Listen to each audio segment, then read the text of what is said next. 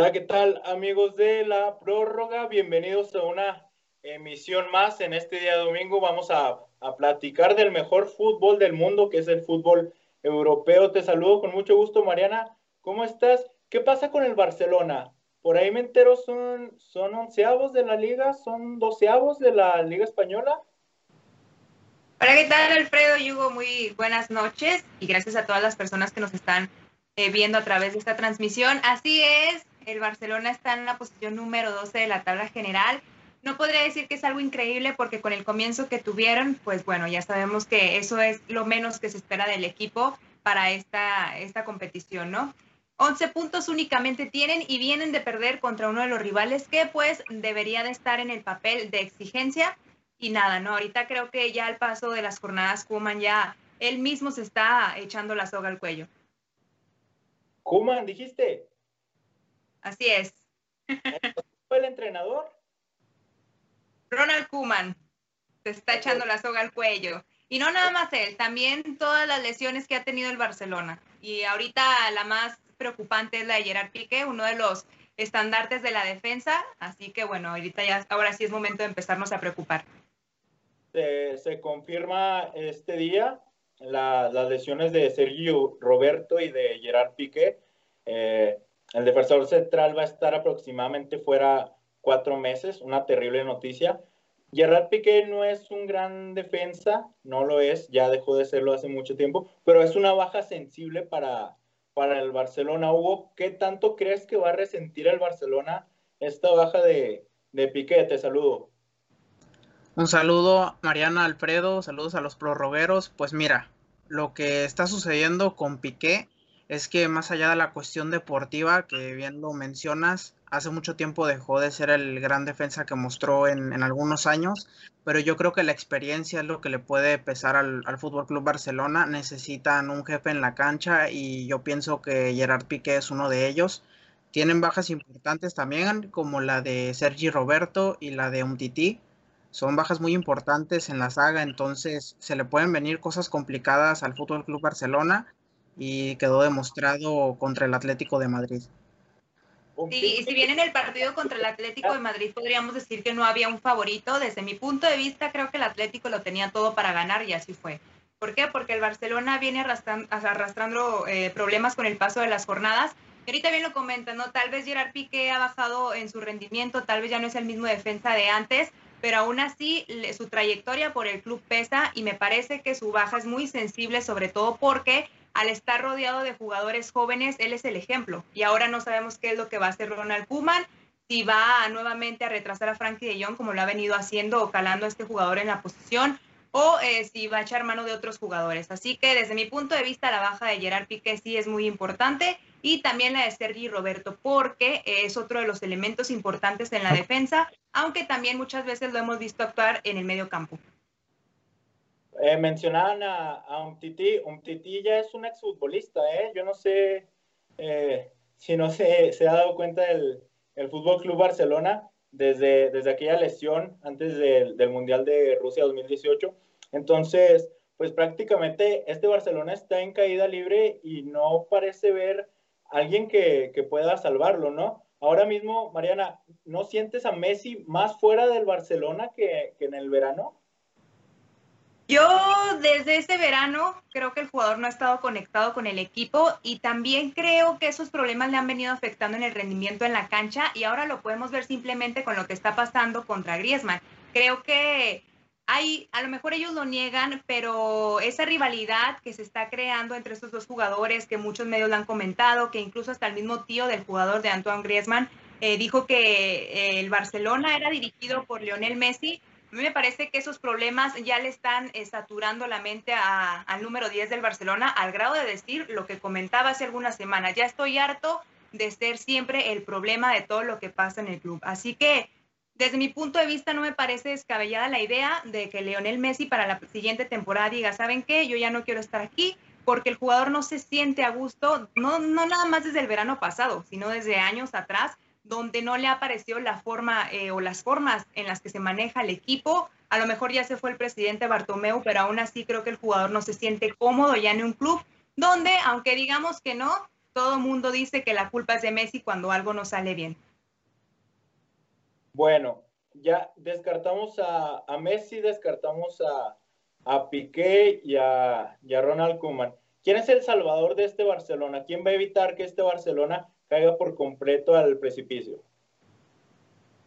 Eso sí yo lo veo muy complicado, ¿eh? no sabría decirte en estos momentos porque hay jugadores que definitivamente no se han encontrado con el equipo, incluso por ejemplo, Pjanic, que llegaba como un refuerzo de lujo, que a lo mejor fue muy criticado porque, bueno, decían, va a llegar un jugador a un equipo que supuestamente se está renovando y ya es un jugador de 33 años, si no me equivoco. Entonces, mucha gente estuvo criticando esa parte, muchos aficionados dijeron, ¿cómo es posible que si el club quiere renovarse traigan a un jugador de esta edad? Y pues, aunque queramos defenderlo, Pjanic no ha hecho absolutamente nada tampoco con el equipo de Ronald Koeman. Se les fue Luis Suárez, uno de los referentes también con el club, que por cierto eh, no, tuvo participación con el Atlético de Madrid al dar positivo por COVID-19. En la defensa ya no está Piqué. Y aquí el, el, único que se ha visto que salva al Club Barcelona, podríamos decir que es, que es Ter Stegen, porque algunas de sus grandes actuaciones han impedido que el club no haga el ridículo en la cancha. Eh, Alfredo, ¿qué te parece si respondemos a algunos de los comentarios que tenemos aquí? Dice Jorge Ramírez, Barcelona desaparecerá peor que el Milan.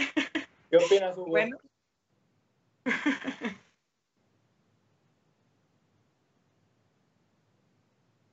no, Hugo, ¿tienes? Hugo. Bueno, esperamos un poco, Hugo, por ahí no, no lo... Messi no quiere estar en el Barcelona en el Barcelona, eso lo comenta también Jorge Ramírez. Pues es lo que veníamos comentando, ¿no, Alfredo? Que tal vez el jugador ya no se siente cómodo y repito, no nada más es desde el verano pasado, que fue cuando se desató todo el rumor de que Messi se iba del equipo, que si caía en el City, que si Pep Guardiola lo quería de nueva, eh, de nueva cuenta para su equipo, sino que es algo que desde hace tiempo ya se venía gestando, ¿no? Porque el jugador no ha estado cómodo en el equipo, no le gustaban los proyectos, no se, se, sentía cómodo con los jugadores que lo rodeaban. Y pues bueno, desde mi punto de vista también concuerdo con Jorge Ramírez, el jugador ya no está a gusto y repito, ya explotó con esa frase que dijo, ya estoy harto de ser siempre el problema de, de todo lo que ocurre en el club. Totalmente. Hugo, no nos quedamos atrás, ¿eh? ¿Cómo, cómo está tu Madrid? ¿Cómo, ¿Cómo van por allá las cosas? Pues mira, el Madrid está repleto de lesiones también, pero lesiones muy importantes. Tenemos a Sergio Ramos, a Fede Valverde y a Luka Jovic. Si bien Jovic no es un titular indiscutible, pero sí es alguien que le puede aportar al club. Yo vislumbro que los blancos pueden quedar fuera esta semana ya de, la Champions League. estarían condenándose ya prácticamente en su visita a San Siro. Pero, ¿cómo los ves en la liga? Digo, no nos podemos excusar en, las lesiones ni, ni en temas de, de, COVID porque todos los equipos en el mundo tienen problemas de lesiones y, y de, y de COVID, ¿no? No creo que sea una excusa para el equipo de Zidane que no juega absolutamente a nada. Mira, lo que sucedió en la liga el fin de semana sí es de vergüenza. Estamos hablando de un gol tempranero, pero es en fuera de lugar. Es un claro fuera de lugar y, y la verdad el que no lo quiera aceptar está muy equivocado. Eh, el Villarreal, que es un equipo de trámite prácticamente para el Madrid, termina jugándoles al tú por tú y también es de preocupación lo que está pasando en la Liga Española.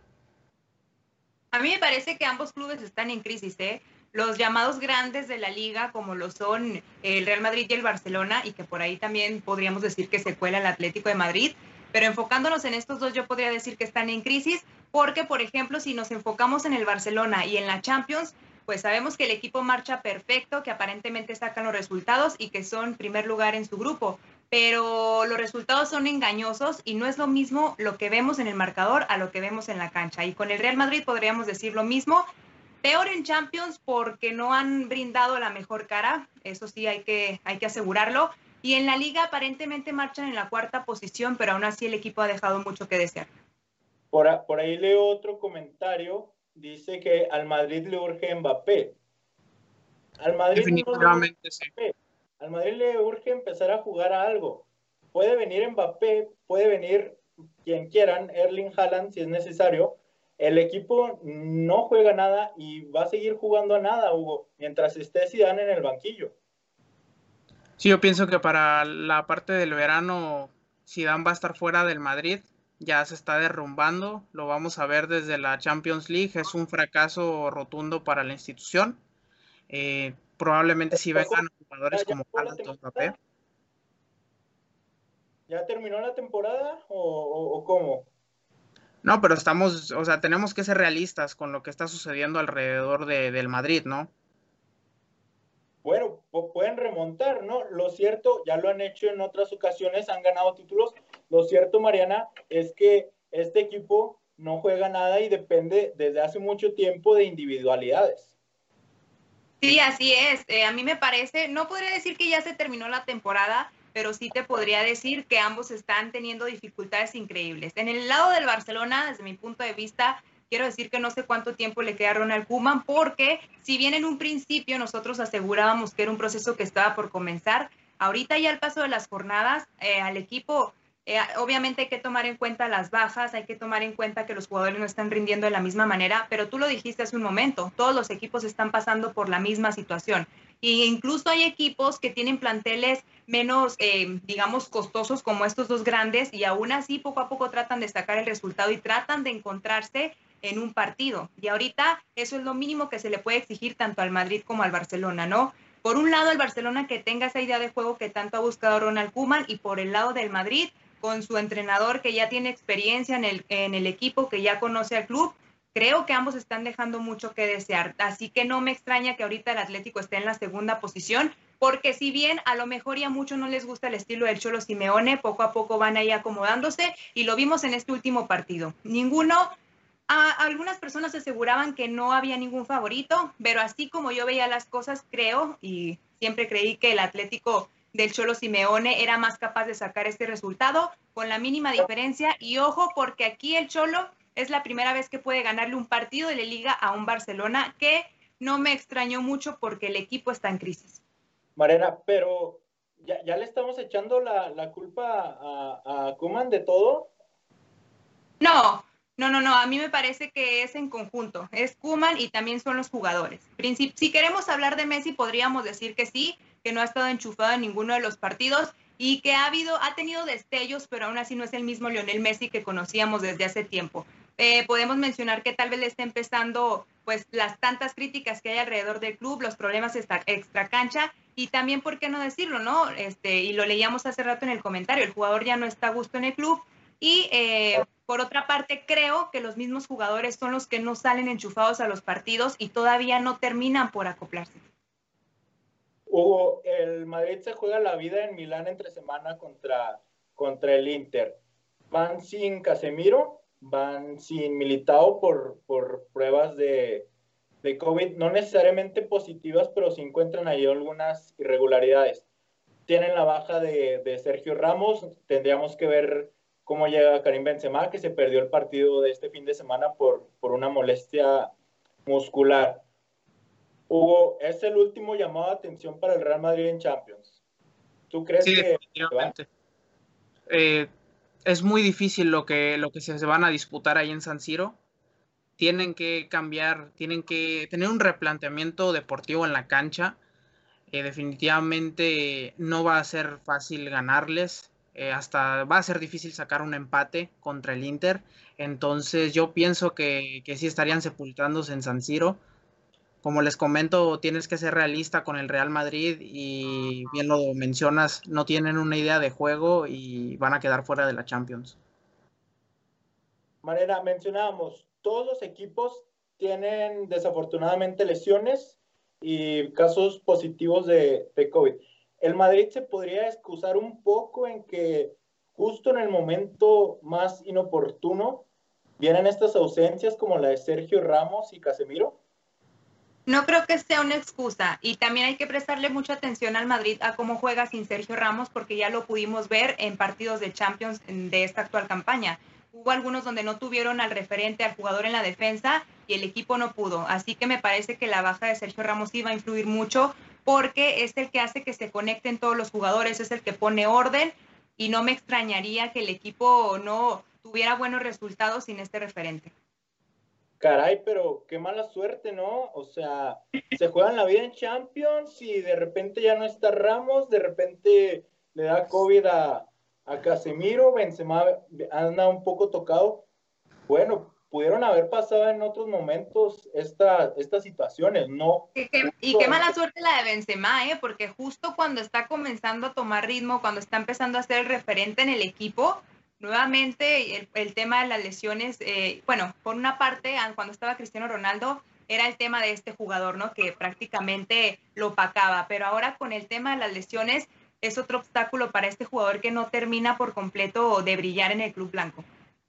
Y ojo, al rival que enfrentan tiene algo que el Madrid carece demasiado.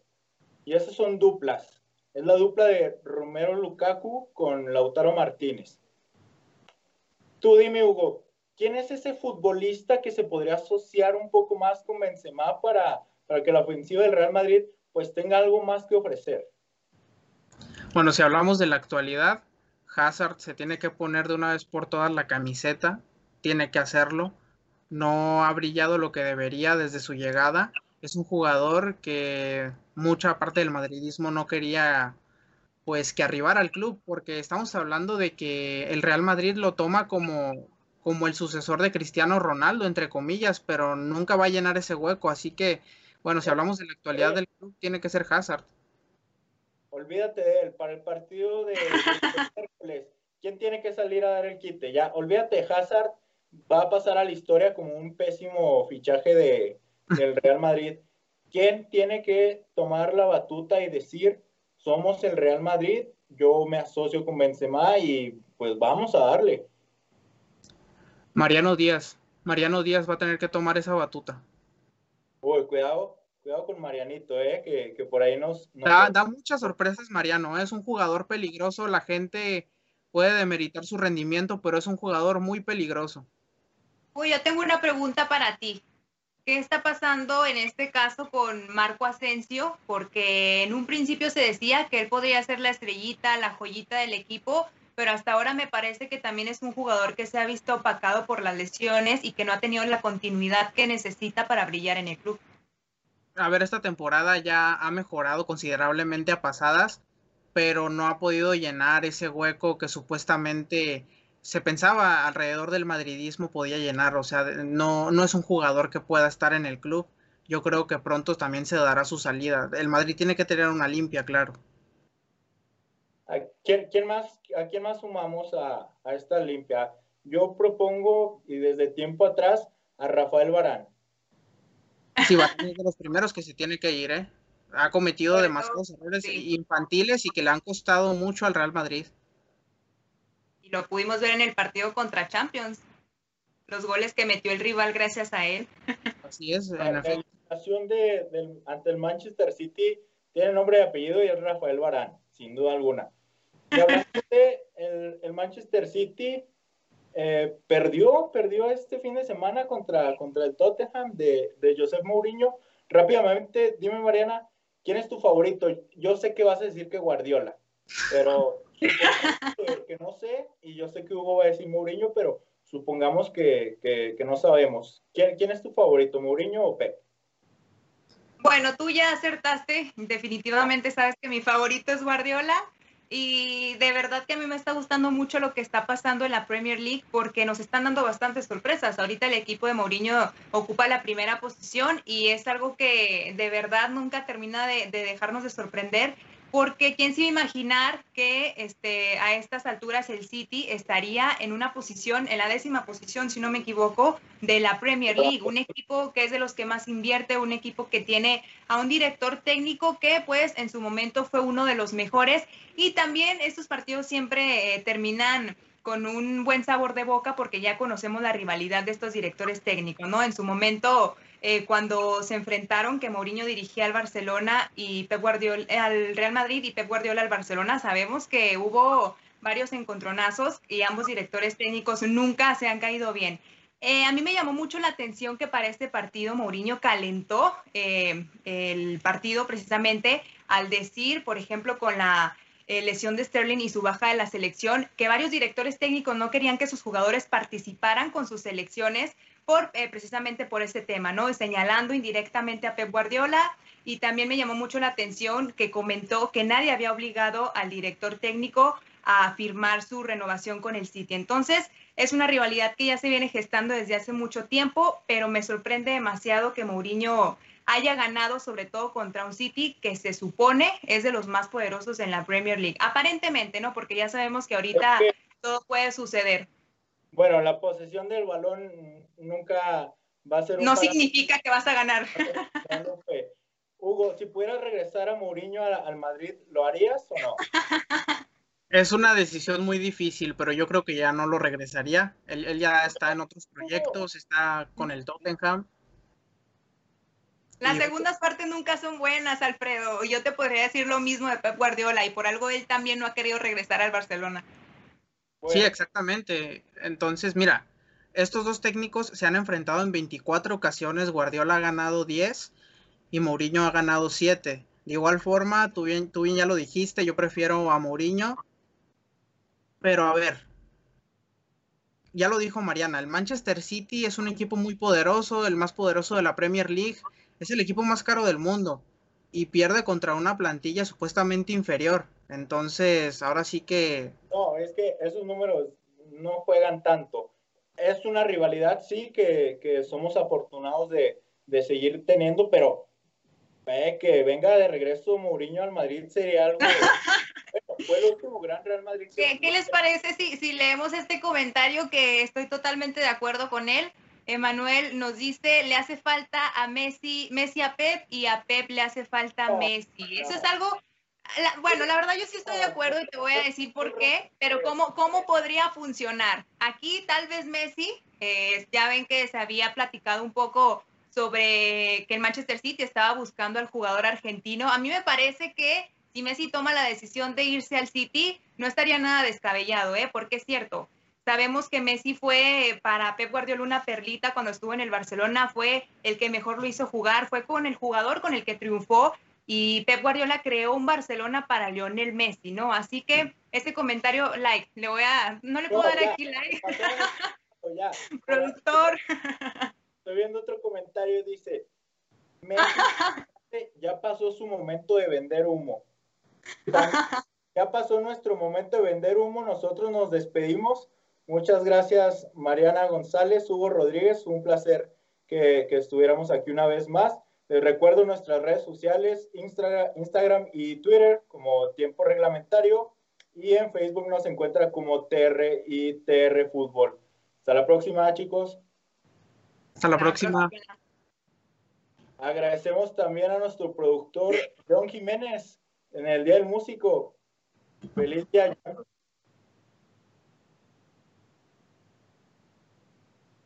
E vai.